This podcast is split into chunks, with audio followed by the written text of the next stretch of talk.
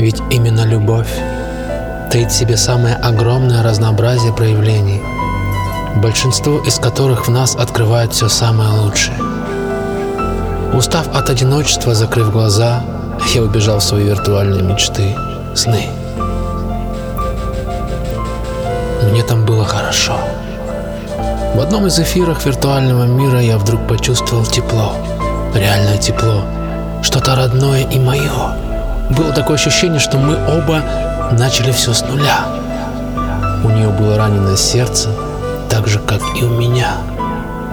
Светловолосая богиня немного была грустна. Позволь слезу твою смахнуть, моей возлюбленная будь, и все прошедшее забудь, плевать на остальное. И все-таки она улыбнулась и назвала меня волшебником.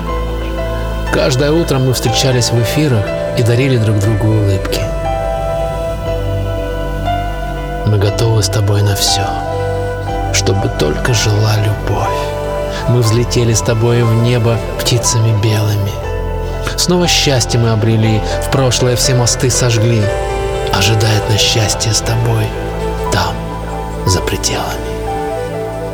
Я открыл глаза и понял, что я счастливый. Ты научила меня любить. Я тебя научил все забыть. О прошлом больше нет желаний. Все, хватит, больше нет страданий. Я, наверное, немножко сошел с ума от любви. В моих мыслях, мечтах только ты.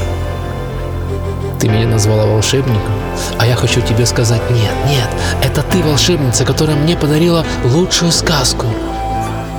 Я восхищаюсь твоей красотой и глубиной твоих карих глаз. Знаешь, мы оба живем, наверное, не в то время. О, моя юная богиня, спасибо тебе, что ты ворвалась в мою жизнь, как вихрь, и все перевернула вверх тормашками.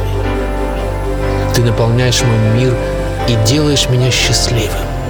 А ты, скажи мне, ты счастлива? Его разбудило оповещение в телеграмме. Это была она. Это был ответ на его вопрос.